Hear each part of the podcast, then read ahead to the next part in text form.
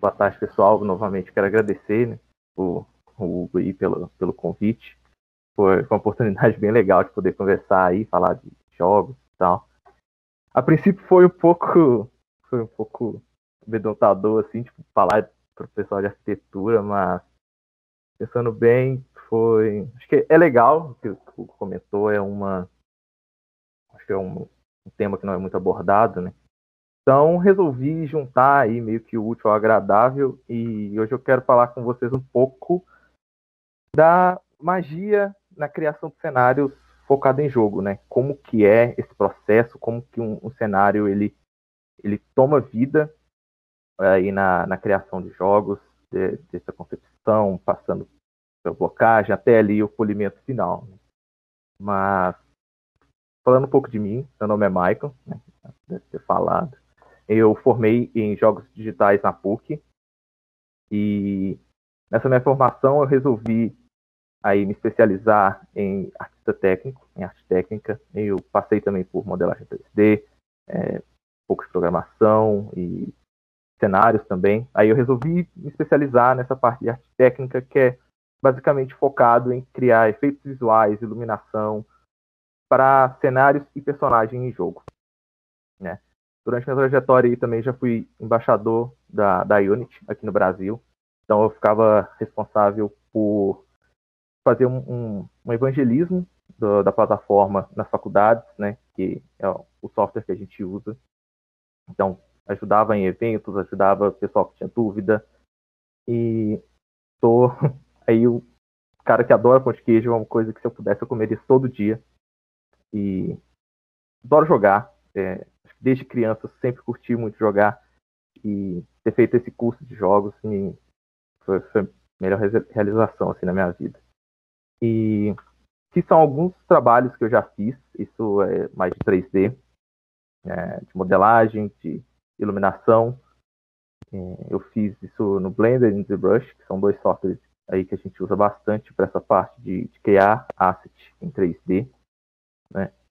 E esses aqui são alguns trabalhos de efeitos visuais que eu fiz. Esses trabalhos são mais focados para ataques em jogos, para efeitos de dano, efeitos de habilidades. E atualmente eu estou trabalhando na Fanati, que é uma empresa focada em jogos mobile. É, o foco da Fanati é muito em jogos de palavras, mas atualmente a gente está aí fazendo um, um, jogo de um novo jogo em 3D. Infelizmente eu não posso mostrar nada ainda por causa de contrato, mas casou bastante porque no processo que a gente está atualmente nesse jogo, ele está nesse processo de desenvolvimento de cenário. Então, é, muita coisa que eu estou usando lá eu vou estar tá falando para vocês porque eu estou ali constantemente dia a dia ali mexendo com isso. Mas então, vamos lá, é, começar. Como que nasce um cenário, né? E, então, cenário é, é basicamente 80% do que, que o usuário vê dentro de um jogo. Então, se não fosse isso, o jogador basicamente veria um personagem e interface na tela em um vazio. Então, o cenário é responsável por, por dar toda a sensação de imersão para o jogador, a sensação de que ele está progredindo, ele está indo para algum lugar, ele não está dando em círculo sem rumo nenhum. E um, três principais profissionais para que esse cenário, um cenário no jogo ganhe vida é, é, o game designer, o level designer e o environment artist, que é o artista de ambiente. O game designer, a princípio, ele tem o foco mais em como o cenário vai ser jogável, né? Como que o, o usuário vai interagir com aquele cenário. Então, ele vai falar se esse, se esse, cenário vai ter uma plataforma que o usuário vai poder pular, se ele tem uma ponte que vai estar quebrada, o usuário vai ter que pular por cima dela, se ele vai ter uma armadilha. E com isso, o level designer ele vai pegar o que, que o game designer fala e colocar isso no papel como que esses elementos que vão ter desafios para o jogador, que ele tem que superar, como que o jogador vai interagir com isso, como que vai ser o caminho dele até chegar no final desse jogo. E com esses dois pontos feitos, o artista ali de ambiente, ele vai fazer isso tudo ficar bonito e agradável para o jogador. É, pegando a temática que vai ser, se é uma temática mais velho oeste, se é uma temática futurista, se é uma temática mais antiga, e vai transformar isso de modo que o jogador vai se sentir ali mais imerso na, na experiência. Claro que existem vários outros profissionais, mas os três principais e os que eu vou focar aqui na apresentação são esses. É, depois que começa, já tem ali como que vai ser o jogo. O, a ideia inicial, a gente tem o floor plan, que é a planta baixa do nosso cenário, que a gente também usa bastante em jogos, porque é, é muito mais fácil fazer isso antes, para ter uma noção de como vão ser as salas, o que vai ser disposto e o que vai ter dentro dessa sala. Se vai ter um inimigo, se vai ter um item, se vai ter uma passagem secreta, isso tudo é mais fácil colocar no papel antes de, de levar para qualquer software, qualquer plataforma, porque é muito mais rápido visualizar e qualquer um assim consegue entender e, e rabiscar, desenhar. É, não precisa ser algo perfeito com, com o tamanho certinho. É, é mais para poder passar ali para quem vai prototipar dentro do software como que mais ou menos tem que ser disposto as coisas. Então é para facilitar essa visualização, porque Quanto mais rápido você visualizar o que vai ter, mais rápido você vai ver problemas que você vai enfrentar nesse cenário. Né? Então, geralmente o pessoal faz isso na mão, rabisca mesmo ali, depois passa para algum software, porque é mais ágil, bem mais ágil esse, processo. E com isso você consegue saber se o item ficando em algum lugar é melhor ou, ou em outro, né? Então, esse aqui é um. Não é bem um for plan. É, isso aqui é, é um mapa geral do Uncharted, né? Como que, que eles planejaram, como que é a, a sequência que o jogador vai seguir. Isso é importante que você não precisa ser o game designer, você não precisa ser o level designer para bater o olho aqui e entender que o game designer planejou que o, o jogador vai passar por esse caminho, não por esse caminho aqui, depois vir para cá, depois vir para cá. Então, é muito mais simples de qualquer um entender, você não precisa estar ali dentro da área. Esses aqui também são alguns exemplos de como que é esses planejamentos, essas plantas baixas, assim. É, então, não precisa ser algo muito bem feito, muito bem desenhado, é só para passar a ideia rápido de como vai ser esse, esse cenário interno ou externo. Então aqui dá para ver que vai ter item, vai ter inimigo. Aqui você sabe que tem uma escada, aqui tem mesas, então provavelmente é uma salinha de jantar ou um restaurante. Aqui tem um segundo andar. Então é coisas bem mais rascunhadas, mas que vai guiar quem vai pegar esse cenário para construir. Então esse aqui, que eu gosto bastante, é porque ele já tem até um caminho que o level designer quer que o, que o jogador siga. Porém, ele também tem outros caminhos que o jogador pode seguir. Isso é extremamente importante para não deixar o jogo muito linear e o jogador se sinta preso. Então aqui ele mostra, ó, o caminho é esse daqui. Porém, ele pode vir para cá, pode acessar essas outras salas, pode vir para cá, mas o final é para que ele chegue aqui. Então, esse é o primeiro passo para se criar um, um cenário no, em jogos. Basicamente, ter ali para você passar para todo mundo do time como que o pessoal planeja esse, esse mapa. Em jogo 2D também funciona. Esse aqui é um, um floor plan do, do jogo Ori, né, que é um jogo muito bonito. E para jogo 2D é muito mais prático, porque os caminhos são bem mais simples, não tem muito, muita ramificação de caminho. Então aqui dá para ver rápido que isso aqui está na cara que é obstáculo, e isso aqui é uma, um, um switch que ele vai ter que apertar. E isso aqui provavelmente é algum item de interação. Então, com isso, é muito rápido ver se vai funcionar ou não, para depois virar isso no futuro. Então, vocês veem que as mesmas coisas que são usadas aqui, eles mantêm aqui, mas depois só são polidos, porque é muito mais fácil ver se vai dar certo quando está nesse estado do que se tivesse aqui. Porque aqui é muito mais difícil de mudar qualquer coisa, porque o jogo já está avançado, já está mais polido. E aqui. depois que, que esse, essa planta foi feita, ele já, já viu que tem chance de dar certo ali, já está no fluxo legal, é, a gente vai para o processo que é a blocagem. Blocagem tem esses três pontos que são cruciais para uma blocagem dar certo, assim. É falhar rápido. Quanto mais cedo você vê que tem erro ali no seu cenário, tem um, um caminho que está ruim, tem uma sala que está tá meio linear, tá chato de passar por ela. É, o caminho que o jogador está seguindo tá, tá ruim, não tá, com, tá bem obstruído, não tá fluido, é, é mais fácil de mudar. E essencial na blocagem também é que seja feio, é bem feio, é, é feito só com, com primitivas, cubos, é, cilindros, círculos, porque você só quer ter um, uma representação básica que aquilo ali é, é um, um objeto para ser interagível ou é um obstáculo. Você não precisa ter arte pronta para nada daquilo. Então, e geralmente quem faz isso é o game designer, porque ele já sabe como que o personagem vai interagir, onde vai interagir, os tipos de, de obstáculos que vai ter. Então ele faz aquilo com um cubo bem feio para que já consiga testar rápido, não precisa de arte para isso. Ele pega aquele, aquela planta que, que o level designer faz e já começa a montar ali e testando interação. E é algo bem nessa pegada. Esse aqui são, são blocagens do Cyberpunk. Então é, é bem simples, é só cubo, sem textura mesmo, personagem genérico, sem nada. Porque o foco é testar a jogabilidade. É, é a mesma coisa, acho que construindo um prédio, não adianta já chegar já construindo tudo sem pensar, sem prototipar antes, sem ter uma ideia do que, que você quer. Porque senão você vai estar construindo ali e o prédio vai ficar todo torto.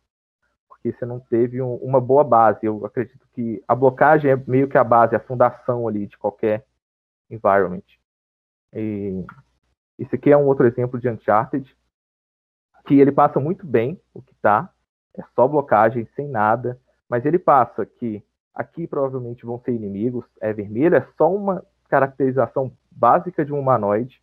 Aqui dá para saber que provavelmente vai ser uma cachoeira ou algo que sei lá. Árvores bem básicas também, não tem textura, não tem nada, porque aqui é só a fase de ver se aquele forplan se transfere bem para o 3D e tem uma experiência legal. Aprovando isso, é, tendo essas duas coisas que viu e funcionou, a gente vai para a fase de polimento.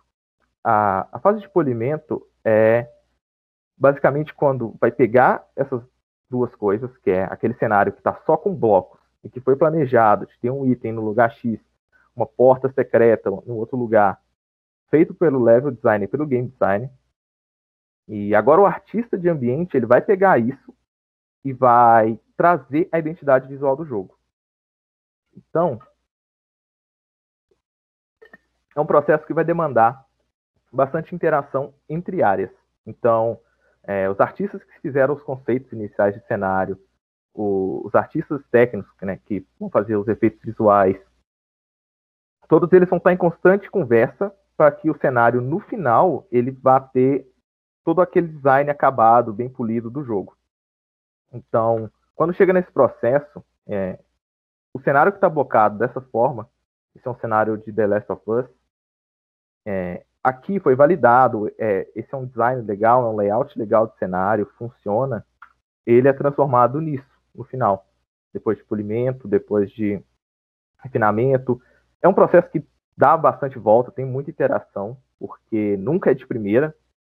Então, aqui, quando vem desse para cá, muita coisa pode ser tirada também, se não funcionar.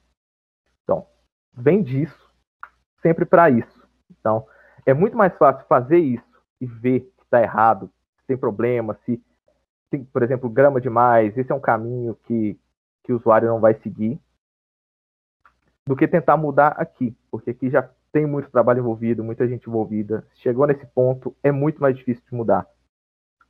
É, esse exemplo que é legal, porque tem toda essa, essas cercas e sacos aqui, parece ser sacos de areia, e que na versão final eles foram tirados, provavelmente porque devia estar tá dando algum tipo de obstrução para o jogador, para o jogador ter acesso.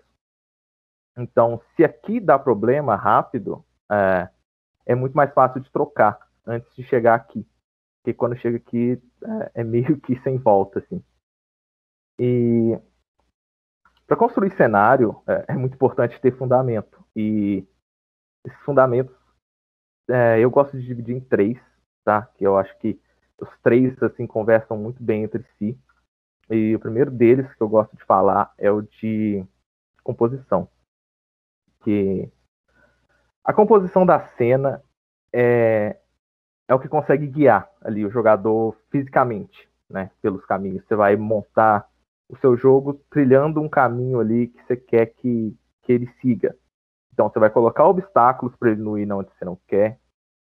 Você vai montar o seu cenário, suas ruas, é, as estradas do cenário para impedir que ele não vá para a área que quer e, e dirigir ele para o caminho que, que ele tem que seguir, que está o objetivo.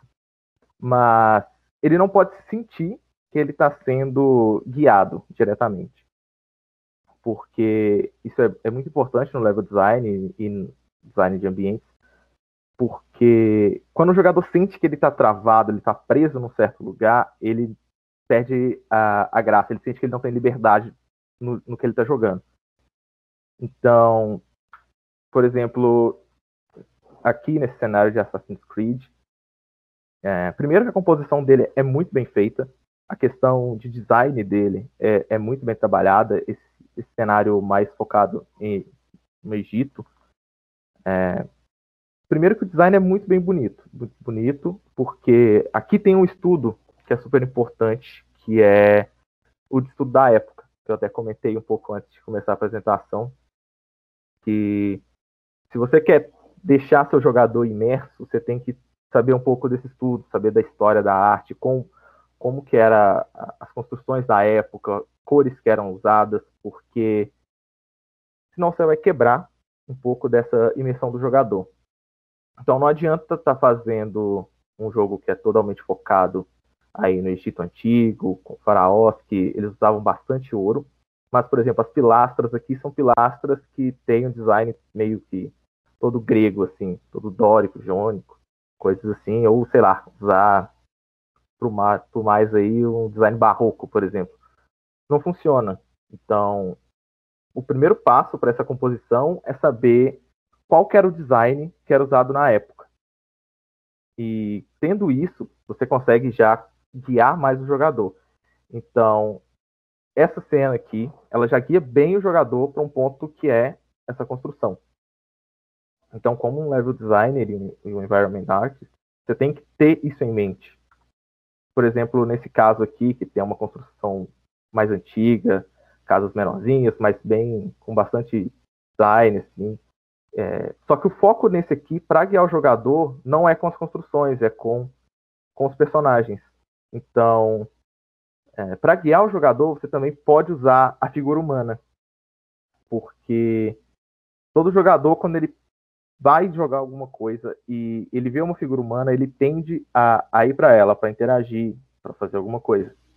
É, não, é não é racional isso. Isso já é inerente ao ser humano.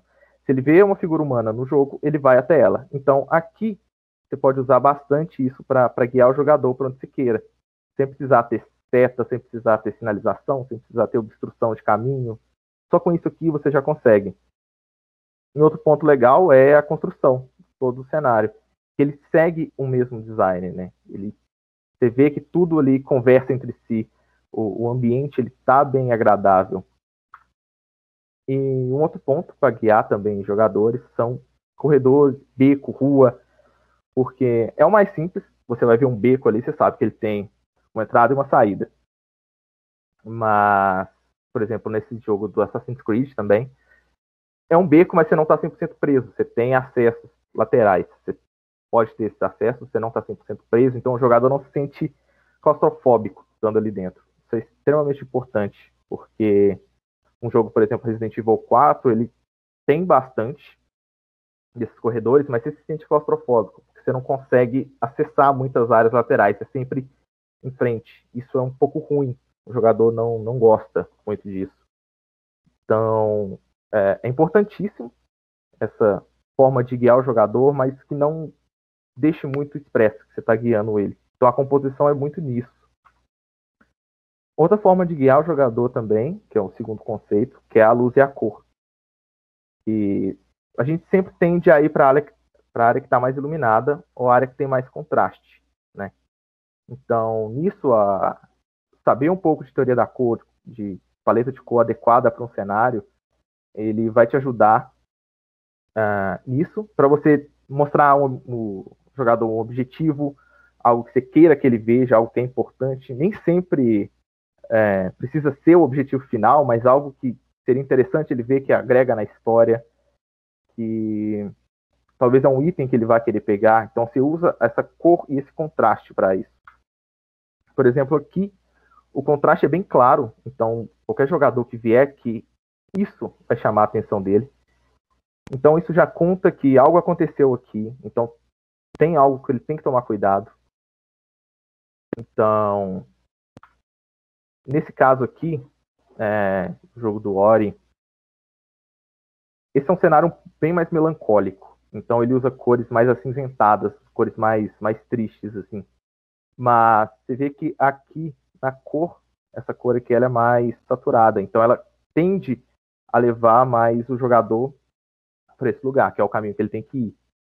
É, a cor em, em jogos, em cenário, é muito importante porque ela tende também a passar a sensação se, se, é um cenário mais triste, se é um cenário mais alegre, se é um cenário de guerra. Então, a, a utilização de cor em cenário é, é um dos pontos cruciais para você passar para o jogador o que você quer que ele sinta. Como aqui é um cenário mais melancólico, não adianta colocar essas flores todas vivas, colocar é, vindo luz muito amarelada aqui, que vai dar uma sensação de, de vida a mais, mais felicidade, porque não é isso que, que os artistas querem. Então aqui o ideal é sim passar uma cor mais triste, então vem tons mais acinzentados, tons mais azulados. E eles usam um pouquinho do amarelo só para dar um contraste para onde você tem que ir. Então, essa é uma forma muito boa de explicar para o jogador: olha, você tem que ir por aqui, porque é, é o seu objetivo. Vai para lá. E a luz já, já guia automaticamente. Aqui no Last of Us, a mesma coisa. Essa luz ela vem fazendo meio que um degradê aqui dentro, né? Então, é bem intenso aqui, ela vai diminuindo. Porque quando você chega nessa sala, o seu foco é vir para cá e entrar aqui. Então, você não precisa de seta, você não precisa de indicação, você não precisa de mais nada, você não precisa de um tutorial que fale vai para lá. É, isso já é automático. Então, o ser humano vê luz. Ele sabe que ele tem que entrar aqui. Ele sabe que ele tem um lugar para ir. Então, você não precisa fazer mais nada. O, o bom do. Ainda mais quando é cenário interno, essas questões de janela, luz, isso ajuda demais para guiar jogador. Essas, essas luminárias aqui, isso ajuda muito. É, no, acho que no Resident eles usam bastante isso para, às vezes, para tirar o foco do jogador que ele vai olhar numa luz muito forte de um lado e do outro aparece um, um zumbi, algum monstro para te dar um susto. Isso é usado bastante em jogos assim. E o último exemplo que eu tenho para luz é esse em God of War, que eu não preciso nem falar muito, né? Essa luz já vem aqui, já indicando para o usuário, para o jogador, onde ele tem que ir, qual é o foco dele. Então, quando a luz é bem usada, as cores são bem usadas, é, você não precisa fazer mais nada. Só deixar que o usuário segue o fluxo, porque já está bem, bem encaminhado ali, você já consegue guiar ele. E por último, esse eu gosto de usar mais jogos que são minimalistas, porque usar esse contraste em, em detalhes, em objetos que têm mais detalhes, objetos que são maiores, eu gosto, gosto de falar como um ponto focal assim, do objeto. Por exemplo, aqui no Journey, é, ele é um jogo super clean. Ele não tem muita textura, a areia dele é bem simples, mas quando você bate o olho e você vê um objeto desse tamanho no, no cenário, você já vê que ele tem uma importância a mais, ele tem mais detalhe do que todo o resto. Ele tem algo aqui, né, em vez de ser só um vazio. Até o próprio personagem principal, ele é bem simplificado em forma e cor. Então, quando o usuário bate o olho e vê essas formas que chamam mais atenção, isso vai fazer com que ele vá para lá. Pode ser por uma coisa boa, pode ser por uma coisa ruim. Então, isso na, na hora de desenvolver um cenário é bem levado em conta também. Aqui em Limbo também é, tem os, os, objetos que eles têm mais contrastes, mais detalhes. Então, é os objetos que os artistas querem que o jogador interaja. Então, aqui a escada, bem mais detalhe do que o cenário em si só, que é só manchas pretas. Isso aqui com certeza mata o, o ser mas tem mais detalhe, bem mais pontudo. Então a, as formas básicas estão sempre aqui. Esse carrinho que dá para ser com tem interação, dá para puxar ele, dá para empurrar, ele tem mais detalhe. Então é uma coisa que é legal de se pensar quando você está projetando um cenário, é, ter essa divisão de, de detalhes, né? E aqui é um, uma outra coisa que eu gosto de mostrar, porque esse cenário ele junta tudo que foi falado, né? Ele tem aqui esse, esse aqui é o foco do, do jogo, do The Last of Us. E tudo aqui guia para ele. Né? Todo, todo esse cenário ele, ele guia para ele. Porque aqui tem a luz que você bate o olho aqui já chama a sua atenção logo de cara. Não tem nada te, te, te guiando para cá, exceto essa plaquinha aqui. Eu diria que ela te guia um pouco seu olhar. Mas ele tem bastante contraste de detalhe. Que por mais que ela esteja bem longe, os detalhes dela estão bem, bem fáceis de notar. Então, assim, é um cenário que é muito bem feito. O pessoal que fez The Last of Us, eles têm bastante é, carinho com essa parte de, de, guiar o jogador, sem, sem precisar dar indicação, sem precisar ficar falando toda hora em tutorial, vá por ali, vá por, por outro lugar, porque com essas partes mais subjetivas, usando cor, usando contraste, é, conseguindo guiar de uma forma mais natural, você consegue chegar em objetivos muito bons em cenários. E umas coisas que eu gosto bastante de falar são dicas que, durante esse tempo todo que eu, que eu trabalhei, que eu estudei, é, são dicas que eu sempre guardo quando estou pensando no cenário, projetando algum cenário.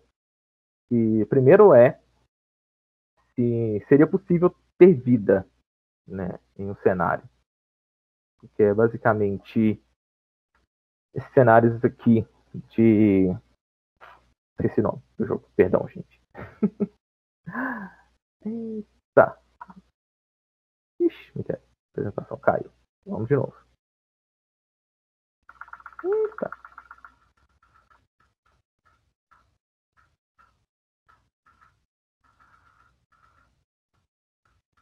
Voltou aí minha apresentação? Voltou, tá dando pra ver sim. Show. Ah, voltou. Obrigado. então, é de Horizon Zero Dawn, lembrei. Então, quando se planeja um cenário é, para jogo, pra, é, a gente pensa primeiramente se vai ter personagens humanoides. Nesse caso aqui tem. Então, o principal ponto que eu gosto de, de levantar é se tem como ter uma vida né, nesse, nesse, cenário. Como ser humano, a gente precisa de oxigênio, precisa de água, precisa de comida. E pensando nisso, você tem que criar um cenário que o jogador ele não precisa estar sempre em mente ali que tem comida, tem água, mas que ele saiba que seria possível viver. Igual aqui nesse cenário tem água nesse lugar, tem árvores, então tem uma condição básica de vida para um, um, personagem, né? Para viver aqui. É, isso é extremamente importante. Foi uma dica que eu recebi de um professor meu e que eu guardo até hoje, toda vez que eu, que eu vou montar. Se seria, seria como? Se tem uma vida, se tem pessoas que moram ali, não precisa mostrar, mas tem que dar dicas, põe um objeto aqui ou ali que indica que tem pessoas que estão vivendo nesse, nesse ambiente, né? E além disso, isso vem que seu cenário tem que contar uma história para o jogador principalmente em jogos que são lineares, é, seu jogador está jogando uma história. Em The Last of Us, por exemplo, é basicamente um filme interativo. Então, tudo que está ali, ele tem que contar uma história. Não precisa ser diretamente contando uma história com cutscene, mas objetos que estão colocados ali que indica para o jogador é, como que ele está, como que era aquele lugar ou como é aquele lugar. Por exemplo, essa cena de The Last of Us né, é bem simples. O jogador ele deve passar por aqui por um minuto ou, ou menos, mas ela conta basicamente o que, que era o mundo que eles estão antes. Tinha carros, pessoas tinham suas vidas, andavam, é, mas aconteceu o que aconteceu, é um apocalipse, então a pessoa morreu aqui, não sabe se morreu no início, se foi morta depois, mas você vê aqui que o vidro do carro dela foi quebrado, os vidros são todos quebrados. Então, conta uma história, conta que tinha como viver, tem mais carros, então pessoas realmente passavam por ali, era uma via que tinha bastante, bastante gente que passava, trabalhava. Esse cara podia estar indo para o trabalho ou não quando começou tudo. É... Isso conta uma história sem precisar estar ali sempre tendo uma cutscene, tendo um vídeo. Ele está cada objeto ele tem que dizer alguma coisa, não só ter objetos arbitrários por, por todo o cenário, né? Isso aqui é a mesma coisa, é uma igreja. Então, você está ali jogando, você vê esse cenário, você sabe que pessoas tinham uma fé nesse lugar antes de tudo que aconteceu. E depois disso, aparentemente, ele virou um, um esconderijo. Você vê aqui, tem bebidas aqui, então as pessoas ficavam aqui dentro, se esconderam de algum lugar, de alguma coisa. Então, conta uma história, não precisa ser enfiando ali na a goela abaixo do player, mas conta a história. Aqui em Medalha da Honra, a mesma coisa. É um cenário de guerra, tudo sendo destruído. Mas o que eu gosto de. O que eu gostei bastante nessa imagem é que no meio de todo esse ambiente acinzentado, meio sem vida, tem esse, esse barco ele tem cores bem vibrantes, que contrastam demais com o cenário, que chama a atenção do player. E novamente, está contando uma história. Dá para você saber que as pessoas trabalhavam ali, elas tinham uma vida, elas pescavam talvez. Então, você consegue criar um pouco de histórias olhando só os objetos no cenário. Porque quando você só coloca objetos jogados ali no cenário de forma arbitrária, sem querer dizer nada com isso, é, fica ruim para o jogador se sentir mais imerso. Está fazendo um cenário interno, é, é, um cenário de uma casa, por exemplo, o início de The Last of Us. Põe uma cama bagunçada, você já conta uma história com isso. Põe o, algumas louças em cima da pia, sujas ou limpas. Isso não influencia, mas isso conta uma história. Se tá suja, pô, gente, alguém acabou de comer. Se tá limpa, beleza, a galera limpou essa, essa pia, mas conta a história de alguma forminha, não precisa ser muito forte. Igual nesse cenário. É, é um cenário interno, é um cenário de. Provavelmente é um escritório que está aqui. Isso é de Uncharted. Mas com objetos pequenos você já consegue ter um, uma ideia do que, que é esse lugar. Então, por exemplo, tem uma baita de uma cruz aqui. Então, pô, a pessoa é cristã, aparentemente. É, talvez seja uma sala de espera, mas tem coisas pequenas, igual esse objeto aqui, para mim, foi o melhor, assim. É, você sabe que se, se, esse lugar, por exemplo, pegar fogo, é, tem pelo menos um, um extintor, assim, para aqui. Então, são coisas pequenas que dão mais realidade pro cenário. Um relógio, um, uma tomadinha aqui que, em função de gameplay, não diz nada, não diz absolutamente nada. O, o jogador não vai interagir com nada disso. Mas isso dá mais realidade pro, pro, pro cenário. Essa pilastra aqui conta bastante, porque muitos jogos eles só fazem a parede 100% linear, assim, sem nada. É, mas isso aqui dá uma realidade maior. Isso aqui passa que essa parede de fato faz sentido como ela foi construída, é, um tapetinho meio enrugado no chão. Esses, esses detalhes menores em cenário, principalmente quando é cenário interno, ele dá uma veracidade maior.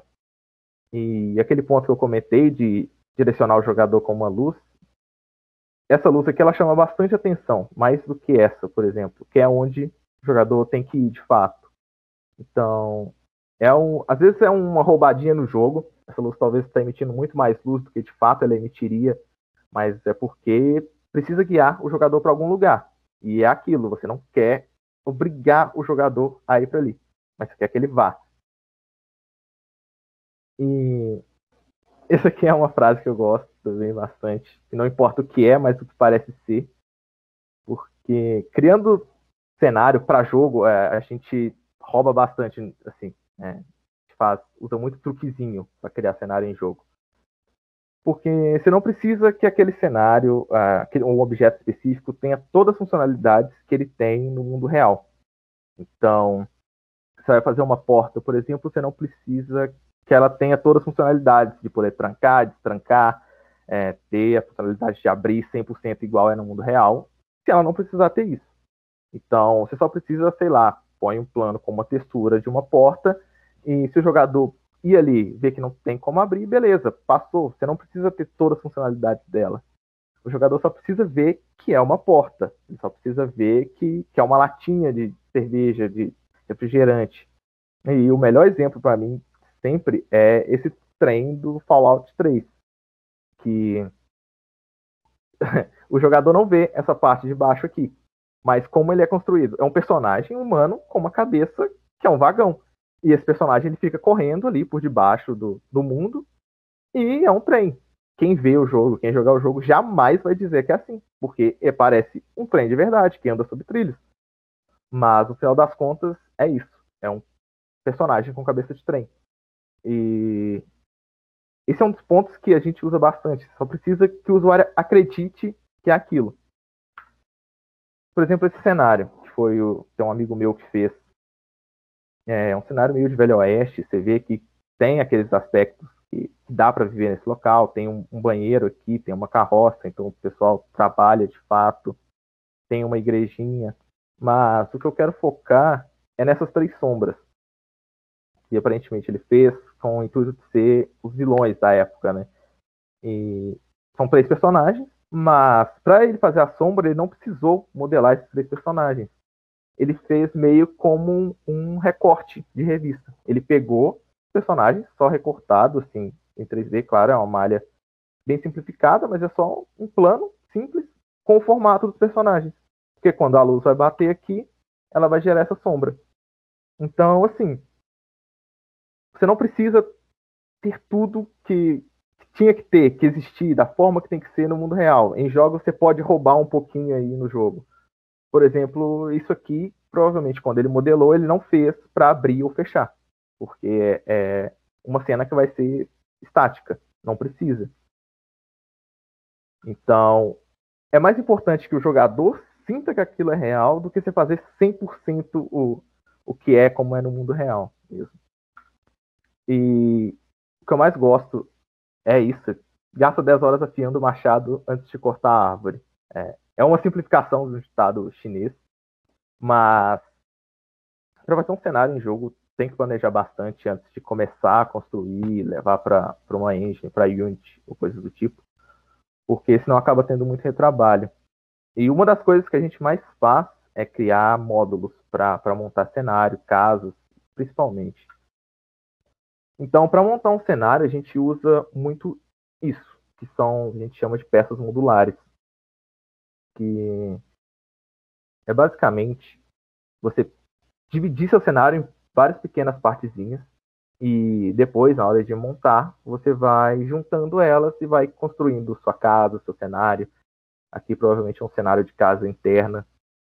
Então você vai juntando todas essas pequenas partes para no final você ter ali um cenário super complexo, cheio de, de objetos, mas que na verdade você precisou ter um esforço mínimo, que você pode reutilizar esses assets. É, por exemplo, aqui, é os módulos que são usados em Assassin's Creed. Então, é pouquíssimos assets que no final gera um cenário assim. Então, você vê que todos os assets aqui são repetidos. A janela é a mesma, então você pode modelar um só e sai repetindo tudo ela aqui. Então, nesse ponto, para montar cenários em jogos, assim, é, é super importante você estar tá em mente, assim, de otimizar o trabalho, otimizar o processo, é, ter sempre em mente ali como que deve ser, como que é feito. Então, isso aqui para mim é a melhor, é, melhor explicação possível de como que é essa modularidade. Então, essa mesma janelinha aqui pode ser reproduzida milhares de vezes. E se você trocar a cor, mais ainda. Então, é, é um trabalho muito bem feito. O pessoal que faz Assassin's Creed, assim. Ainda mais em questão histórica, né? Imagina ter que criar todos esses prédios com, com o conceito histórico da época. E caso quem tenha interesse, queira buscar mais sobre é, o que tem de level design, environment art, ou, tem um site chamado World of Level Design, que para mim é o site mais completo que tem disso. Ele tem livros, tem apostilas, tem vídeos que, que falam de level design, de arte de ambiente. É tudo bem, bem simples, assim, é uma linguagem bem simples, nada complexa, sem termos técnicos demais. É, bem do básico, tem até do básico até o avançado. Tem o leveldesign.org, que é um site que eu, grande parte das imagens que estão aqui nesse slide eu peguei de lá. Ele é um compilado de prints é, de, de, cenários, pra, mais para estudo. Ajuda muito, assim, para pegar referência, para entender como foi feito, como as pessoas fizeram, fazer um estudo de caso. Tem uma, uma série de vídeos da Riot Games, que, que fez o League of Legends, é, explicando arte para jogo também. Depois eu deixo esse slide com o Hugo, aí vai, tem todos os links aqui. E Workstation, que é onde grande parte dos artistas aí da indústria postam os trabalhos, as, as artes, tem muita coisa de, de cenário lá, inclusive os, os, exemplos de antes e depois do The Last of Us é de uma artista que postou lá esses antes e depois. É o melhor lugar para pegar arte para jogo. E além disso, pesquisar, tirar bastante foto, observar, porque toda referência para jogo vem do mundo real, não tem como fugir disso. É, até referência para efeitos visuais que eu uso bastante, eles vêm aí do mundo real, não tem como fugir, é, é importante. Então, tirar foto, museu, é, ver outros lugares, observar, sei lá. Tem, tem muita gente que faz arte para cenário que fica observando cano enferrujado para ver como que a ferrugem é, é, desenvolve em cano, né? E, claro, jogar também. É, jogar e observar como que o cenário é feito, como que o pessoal de, de um jogo construiu aquele cenário, como talvez seria você construiria um cenário daquele, porque é bom pegar a experiência de quem já fez, quem sabe fazer bastante coisa é, e absorver. Então, é isso. É, minha apresentação é, eu sempre gosto de falar isso, é, é o pontinha do iceberg, porque para desenvolver um cenário assim, é, tem muita coisa. Tem o pessoal de narrativa, tem o pessoal de programação, de shader, tem o pessoal do VFX, que é o que eu faço, modelagem. É, seria impossível explicar tudo aqui, mas eu quis dar pelo menos um pouco de introdução de como que é esse processo em jogo é um processo bem legal e bem complexo, mas é, é muito bonito ver. Quando é bem trabalhado no jogo, vale muito a pena. Então, é isso. É, muito obrigado pelo convite de novo. Bem legal poder falar disso. É uma área que eu gosto bastante. Se tiverem dúvidas, tem, temos tem uns, uns minutinhos aí para conversar, tirar dúvida, precisar voltar em algum slide. E é isso.